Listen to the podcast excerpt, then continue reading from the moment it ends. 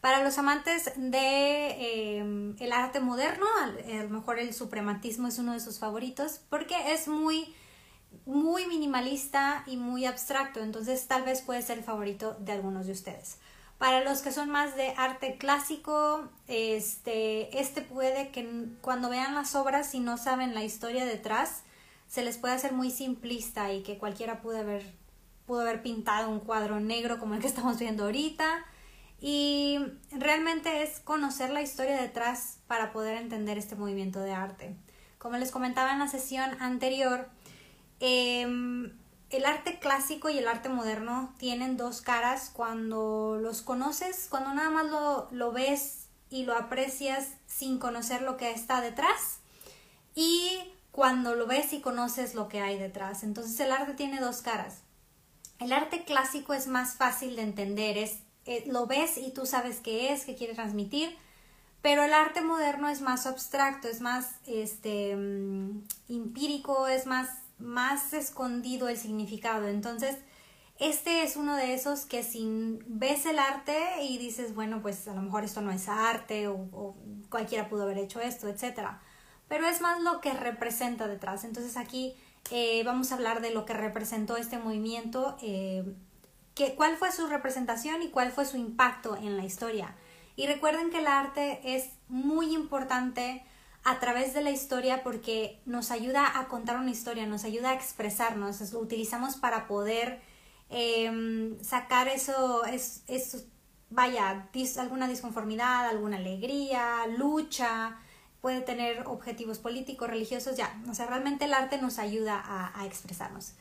Buenas noches, Emanuel, Fernando, otra vez, segundo live en un domingo, las que le pones a medir a la vida. Eres una crack maestra. Gracias, Fernando. Aquí estamos por segunda vez. A ver si ya no se me borra el live porque ya no lo quiero hacer una tercera vez. Pero bueno, empezamos con el suprematismo.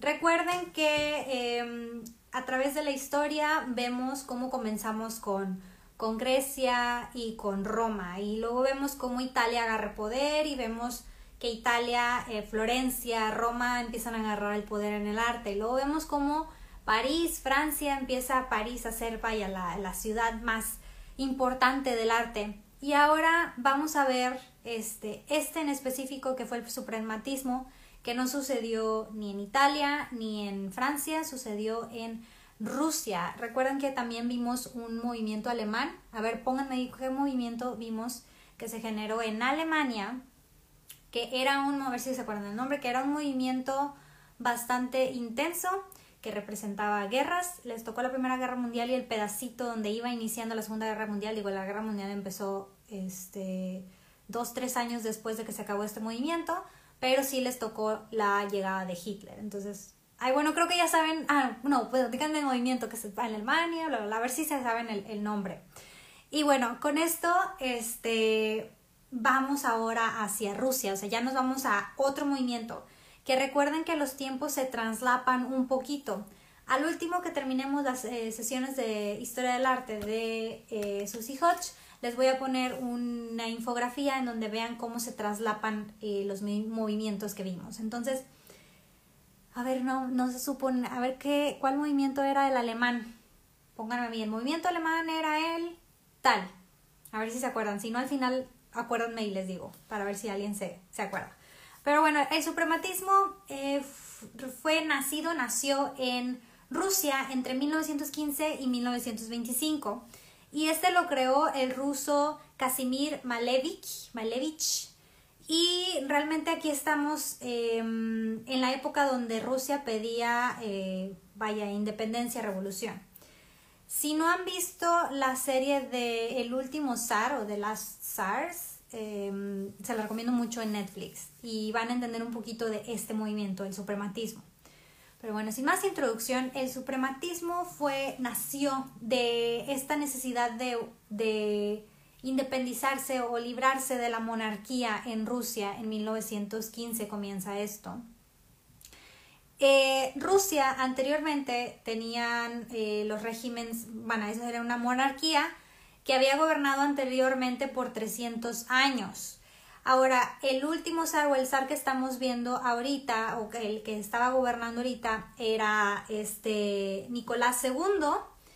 Eh, muere su padre, Nicolás II ah, toma el poder a una corta edad y empieza a tomar una serie de decisiones que hace que, mm, vaya, estos revolucionarios, estos rebeldes que estaban pidiendo este, una sociedad comunista, em, pues ganaran de cierta manera. Entonces Nicolás empieza a tomar una serie de, muy malas decisiones.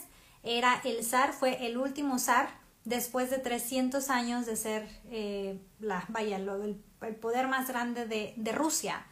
Entonces, em, en específico hubo una decisión que fue como que lo que inició todo este problema. Cuando fue su coronación, cuando se nombra el zar, em, hubo algo que se llama el Domingo Sangriento, en donde pues el gobierno calculó ciertas personas que iban ahí, pues obviamente los, los em, del pueblo iban a ver a coronizar a su, a su zar. Y calcularon que iban a ir ciertas personas, pero fueron muchísimo más personas. Y pues ya saben, como en los conciertos, cuando hay gente de más, se empiezan a aplastar todos. O sea, realmente fue eh, que no pudieron controlar a las personas, no tenían suficiente de regalitos porque daban regalitos, entonces la gente se amontonaba, se empujaba, empezaban a pisar a la gente, a los niños, a las mujeres, a todos, y hubo muchísima gente que murió. Ahora, eh, lo que esperaba el pueblo era que el zar, pues obviamente saliera a ayudar y que controlara esta situación, pero fue aconsejado de una manera no muy... Eh, no pensando en el pueblo, entonces dicen, no, no fue de como que culpa del zar, ellos tienen la culpa porque pues se amontonaron y bla, bla, bla. Total que tomó una mala decisión, hubo muchas muertes y ahí fue cuando el pueblo se desprende de aquella lealtad que le tenían a, al zar. Entonces, después del Domingo Sangriento, empiezan a tomar mucho poder este, un grupo que se llamaba los Molchevique que era un grupo de radicales que querían liberar a Rusia de la monarquía y querían convertirlo en, vaya, entrar el comunismo. Y bueno, todo esto este, sucedió en este periodo de tiempo y el suprematismo juega un papel importante en este periodo de tiempo. Ahora, el suprematismo fue influenciado tanto por este, el cubismo como por el futurismo pero ellos querían llevar más allá este, este concepto. Entonces, en 1915 hacen la primera, perdón, en 1913, 30, ya me fui, 1913 hacen esta obra que se llamó The Victory Over the Sun, la victoria sobre el sol, y utilizaron estos fondos que este fondo fue muy, muy polémico y fue prácticamente la obra que inicia el suprematismo, que simplemente es un fondo blanco con un cuadro negro. Se les voy a poner este, que es el, el cover que utilicé. Prácticamente nada más es un cuadro negro con un fondo blanco y empieza a ser súper simplista, súper minimalista y súper este, eh, abstracto lo que querían mostrar. Pero eh, realmente esto quería anunciar, eh, vaya, un cambio, no solamente en el arte, sino también en cómo se regían las cosas, en cómo se hacían las cosas. Y bueno, aquí les pongo al creador de, o el fundador del suprematismo, que fue Casimir Malevich. Y eh, bueno, su primera exhibición, la primera exhibición que hicieron fue ahora sí en 1915, que es cuando se arranca el suprematismo. Y aquí pueden ver qué se exhibió. Estas son las obras. Entonces, cuando la gente entró a ver estas obras, la gente se espantó completamente. Dicen, bueno, pero pues qué barbaridad es esto. Eh, entraron donde normalmente ves obras eh, religiosas, ves obras eh, más, sobre todo religiosas, más complejas que solamente unos cuadros negros y rojos y amarillos. Entonces la gente obviamente empieza a criticar el suprematismo porque decían, bueno, esto no es un movimiento de arte, realmente esto es una ofensa al arte y total, realmente no les gustó, pero lo que querían ellos era realmente este e, expresar esta disconformidad y expresar este cambio.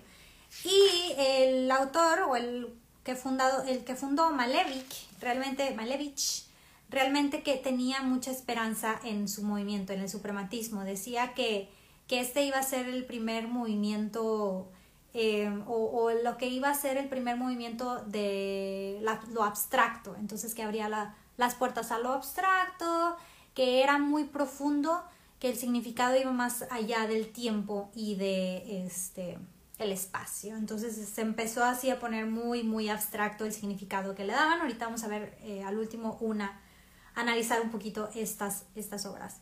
Pero bueno, entonces esto fue en 1915 y ahora en 1917 la revolución fue un éxito y toma poder Lenin. Si han escuchado hablar de Lenin, ahí díganme, confírmenme. Toma poder Lenin y obviamente derrocan, él, realmente renunció el zar Nicolás, este, Nicolás. Y dice, ¿sabes qué? Pues renunció a ser zar, ya no gobiernan más eh, Rusia los zares y se lo dejan en manos de Lenin. Lenin ahorita toma el poder de Rusia. Y al zar eh, lo capturan estos, em, esta revolución de los eh, bolchevique y eh, lo ejecutan. Después de cierto periodo de tiempo que lo tenían capturado, lo ejecutan a él y a toda su familia de manera muy despiadada desde mi punto de vista, pero eh, no tenían como que otra opción porque si había algún descendiente de los Ares, eh, los que todavía apoyaban a la, a la monarquía, a los Ares, este, pues obviamente tenían de dónde agarrar de que, ah, mira, este es descendiente de tal, queremos volverlo a poner. Entonces lo que querían estos molcheviques evitar que hubiera alguien que pudiera tomar el mando en un momento dado. Entonces asesinan a toda la familia y asesinan a o sea, al, Nicolás con su esposa, con sus hijos, con sus, son cuatro hijas, un hijo, y asesinan a la hermana de la esposa, a su hermana, a toda la familia. O sea, literal después empiezan a asesinar a todos los que tuvieran eh, de esta sangre. Los únicos que sí se salvaron varios se fueron a Berlín y pues ahí se pudieron medio salvar, pero realmente fue una masacre de toda la, esta familia real. Entonces, lo que querían era que este, pues no, no quedara nadie. Entonces, em, este movimiento se da con ese cambio, con esa revolución y con esa, esa violencia. Este, entonces, el suprematismo ya entra mucho lo que es la abstracción y la, la, desconexión, pero ustedes ven de que, bueno, ¿saben qué? Pues es un fondo blanco y un cuadro negro o un círculo negro. Y realmente eh, es tan simple y tan minimalista que a lo mejor para ustedes carecen de, de sentido, pero para ellos era la representación de un cambio después de 300 años de su país haber vivido en el mismo régimen. Ahora es un cambio comunista y es una revolución completamente. Es un cambio total a cómo se manejaba Rusia en los 300 años después. Eso es lo que representa esta pequeña imagen. Este, bueno, son chiquitos los cuadros, son como de medio metro por medio metro. Y eso es lo que, lo que representaba. Eh, ¿Cuál tema estamos viendo? Estamos viendo el suprematismo, el suprematismo que se dio en Rusia. Y bueno, hay otro movimiento que se confunde con el suprematismo que se llama el constructivismo. Y este son, es similar, sin embargo el constructivismo constructivismo eh, tiene un mensaje político que el suprematismo no tiene. El constructivismo utilizaba mucho el rojo, el rojo representaba a las fuerzas comunistas que estaban derrotando al blanco, que representaban como que los fieles blancos, los fieles todavía a los ares, a este tipo de, de gobierno. Entonces, cuando yo les digo eso, eh, empiecen a observar esta obra. Vean que eh, los triángulos rojos realmente, como es la posición y como la pusieron, se ven agresivos en contra del blanco.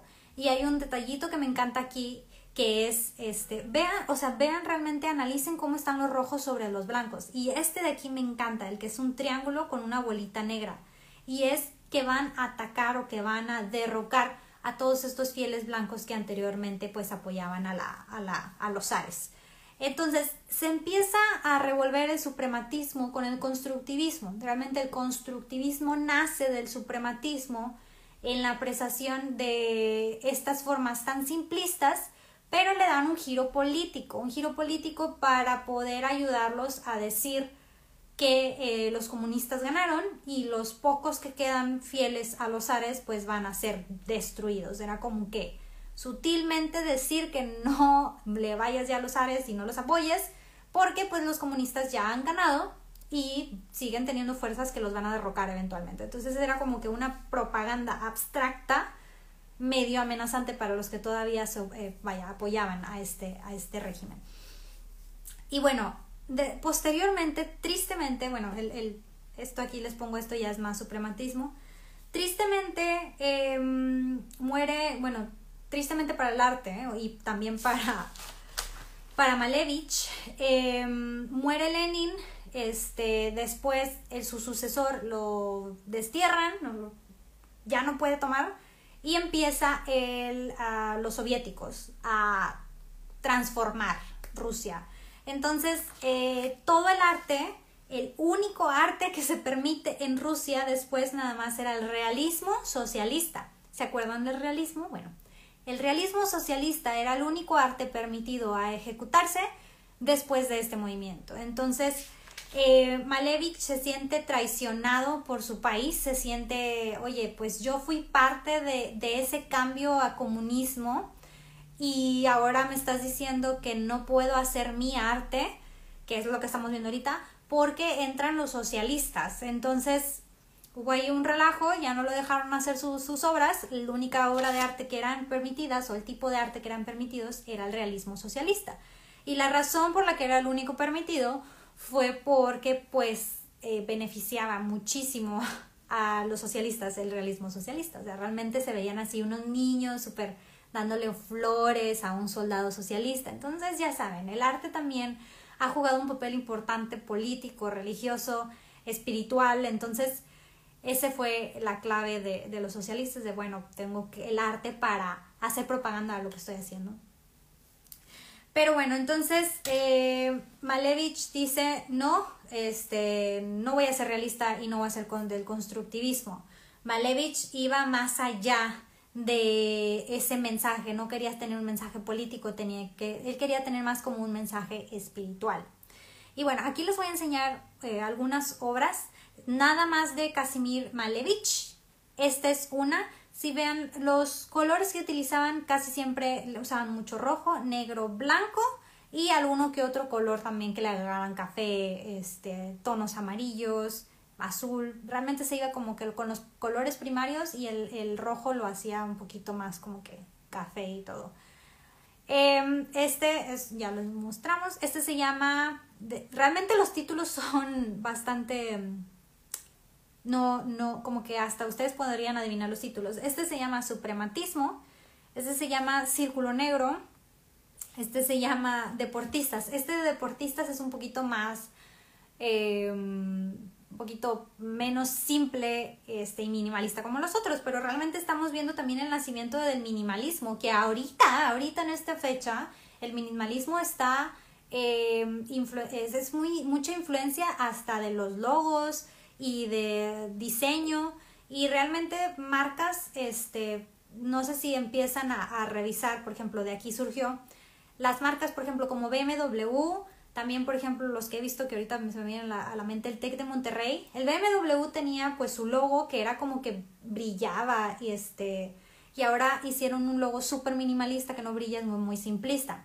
El TEC de Monterrey tiene su logo más complejo y también hizo un logo minimalista que es como que la, la antorcha de, de, un pedacito de su logo. Entonces el minimalismo hoy en día es muy importante y aquí estamos viendo los inicios del minimalismo. Recuerden que todos nuestros movimientos de arte empiezan o nacen de alguna inspiración de un movimiento de arte eh, previo haz un saludo para tomar una captura, compartir más gente que aprendan. A ver, pero voy a poner esta. Ahí va. Ay, tan chiquito.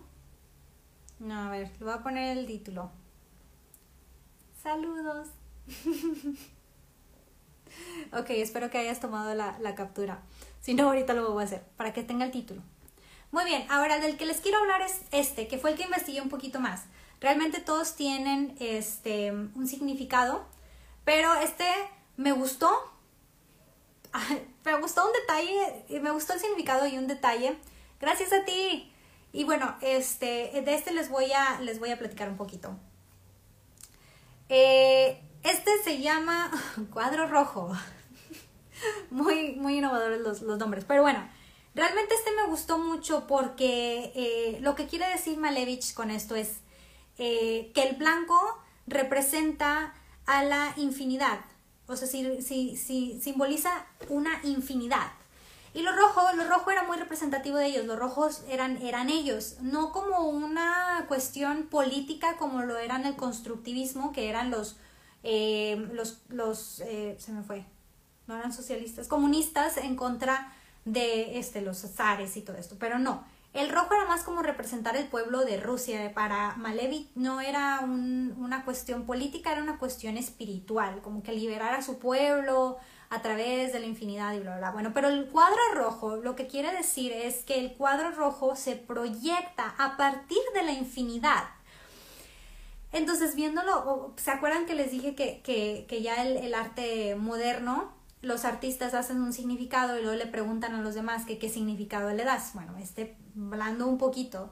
Si el blanco representa la infinidad y lo rojo es lo que está saliendo de la infinidad, que se proyecta de, una de la infinidad, hablando de, de, que quería proyectar algo nuevo, él era mucho de espiritualidad, el simbolismo y la pura idea de la, la idea de la forma pura. Entonces, un detalle que me gustó mucho fue el significado precisamente, porque dije, ah, bueno, eh, el rojo para ellos era representar a su pueblo, era representar a Rusia, en, al pueblo que quería un cambio, que ya no, que ya no era algo, algo que había estado siendo 300 años atrás, el pueblo quería ser moderno y quería un cambio. Entonces, en esta obra estamos viendo lo rojo, el cuadro rojo, surgir de la infinidad. Entonces es como el pueblo ruso surge de la infinidad y algo que me gusta mucho es el detalle que tenemos aquí, que es como que el último, si ven, no es un cuadro perfecto. En la última línea de aquí, el cuadro tiene una inclinación, un poquito de ángulo hacia arriba. Y eso me gustó mucho porque, ok, no, no es simétrico y te causa así como que una pequeña ilusión, y con ese poquito detallito a mí me ganó esta obra. O sea, la verdad es que me gustó, digo, no es una obra que yo ya saben que yo soy más de clásicos y de impresionistas y re, este, renacentista y todo, pero sí aprecio mucho este eh, significado y, y, conocer un poquito más de, porque a mí me gusta mucho esa parte de la historia. Yo no conocía nada de Rusia, de esa parte, hasta que vi esta serie que les digo de Netflix, véanla, se la recomiendo muchísimo Siempre recomiendo series de Netflix. Es que están bien padres los documentales que están haciendo, la verdad. No he visto la de la reina de Inglaterra, pero ya me la, ya me la recomendaron. Pero bueno, entonces, el, el conocer atrás de esta historia y ver que estas artes, eh, este movimiento representa ese, ese pueblo, esa Rusia que quiere modernidad, esa Rusia que, que está siendo cambiando de una monarquía de 300 años a algo diferente, a un comunismo que realmente este, pues es un cambio, ¿Cómo se llama? La obra se llama Cuadro Rojo, Suprematista y es de Casimil con Z Malevich, por si lo quieren buscar. Este se encuentra, casi todos se encuentran en el Museo Estatal de Rusia que está en San Petersburgo. Espero algún día ir y verlos y contemplarlos. También ya en, en vivo es algo diferente. Y bueno, este también es eh, en canvas, óleo en canvas. Y bueno, lo último que me gustaría compartirles es que Malevich eh, decía que él quería eh, representar en sus obras algo más tipo como espiritualidad, eh, sentimientos místicos en tiempo y espacio. O sea, sus obras iban más allá. Él decía, todo lo que creo no es subjetivo o subordinado en ninguna ley de la naturaleza decía que sus obras iban más allá de las leyes de la naturaleza que estaban regidas en este momento. Ah, ¿cómo se llama la serie? La serie de Netflix se llama eh, SARS, The Last SARS. A ver, déjame lo escribo. SARS. C, Z, SARS. Se llama The Last SARS o el último de los SARS, pero nada más si pone C, Z, R, S, SARS. Está muy buena, muy buena. Es la historia de Nicolás y su familia.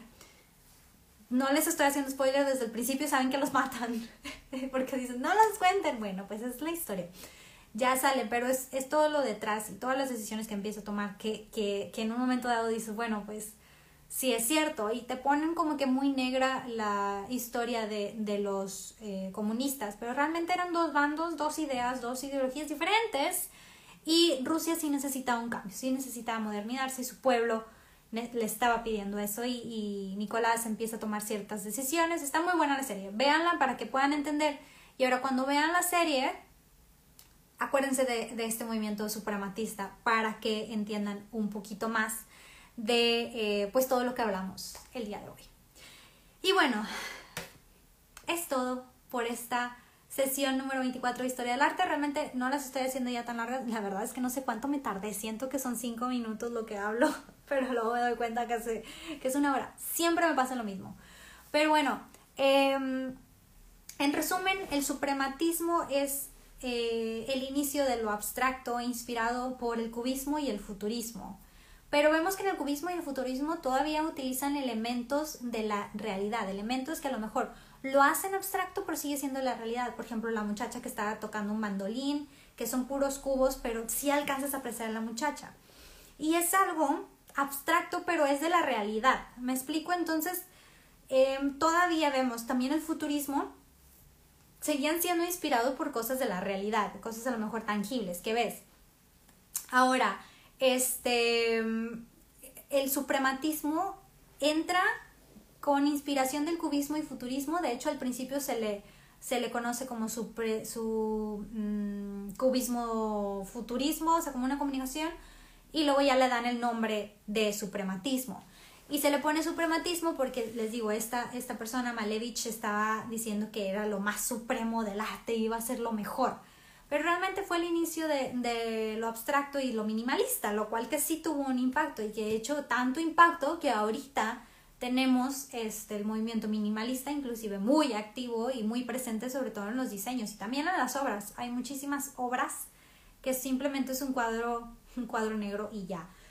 Y ese minimalista y todo esto nace en Rusia, entonces es, es un momento en el mundo del arte muy importante porque sí genera un cambio y ahora el cambio que estaban haciendo ellos, realmente lo que estaban tratando de, representar era poder liberar a su, su, pueblo ruso de una manera espiritual en contra de, de un régimen que habían tenido durante años. Entonces, esta obra o estas obras forman parte muy, muy, muy importante de tanto la historia en cuanto a la historia de Rusia como la historia del arte porque desencadena también lo que es el, el minimalismo y lo abstracto.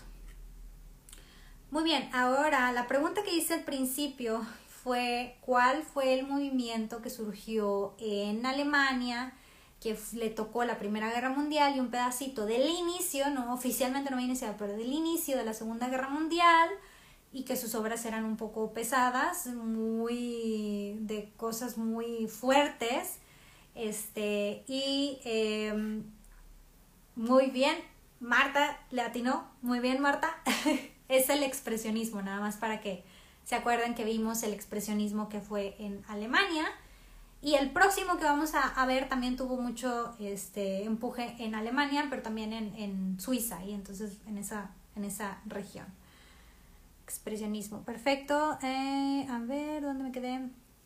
¿Dónde entra Kandinsky? Ya me llegamos a Kandinsky. Ya ahorita llegamos a Kandinsky. Van a ver.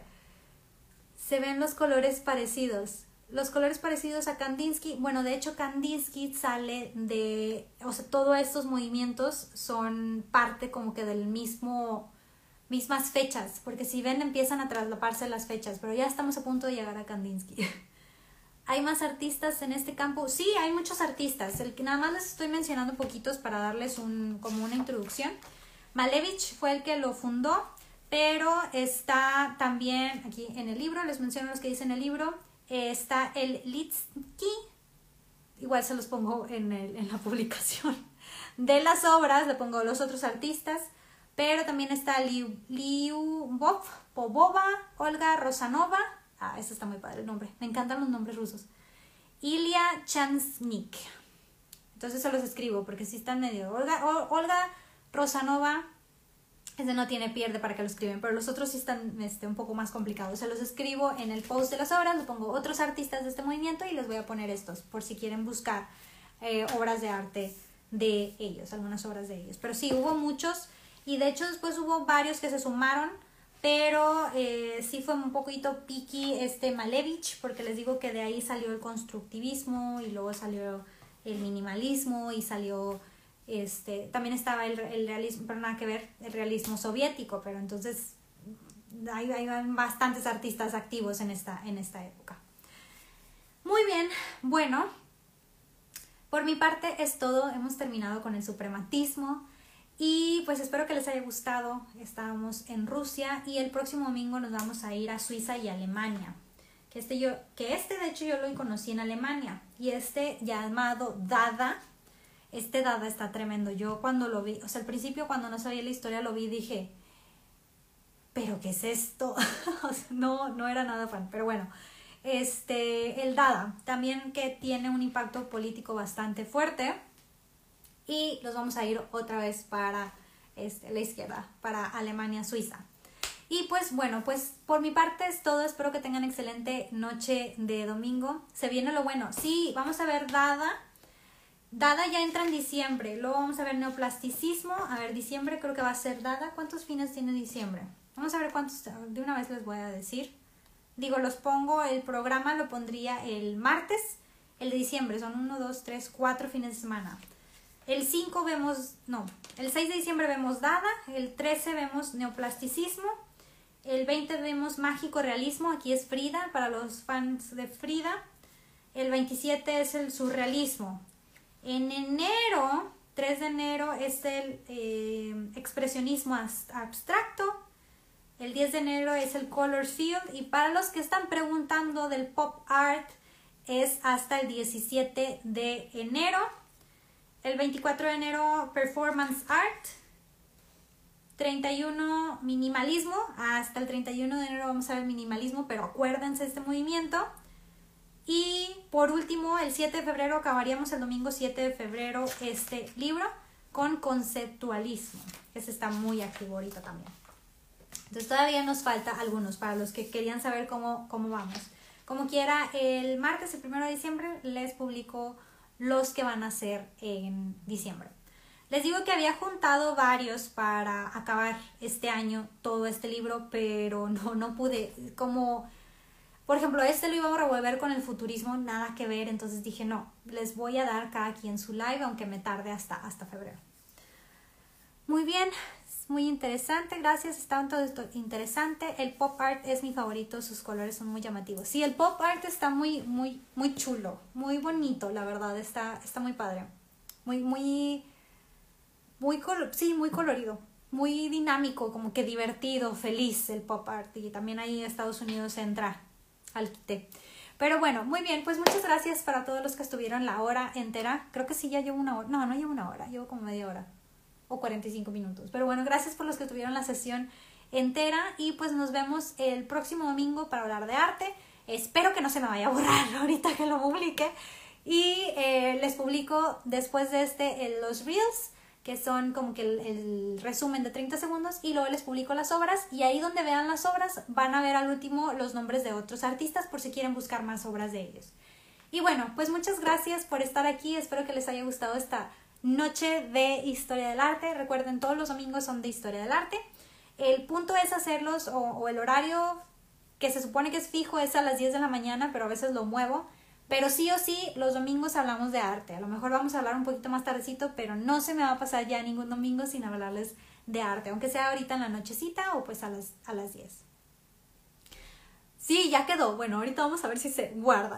Ok, bueno, pues un beso y un abrazo a todos. Cuídense, cuídense mucho y pues estamos en contacto. Cualquier cosa, ahí veo sus comentarios. También mándenme DM si tienen alguna pregunta o sugerencia para estas sesiones del arte. Bueno, muchas gracias a todos. Nos vemos y que tengan bonito domingo. Una clase más. Sí. Bye.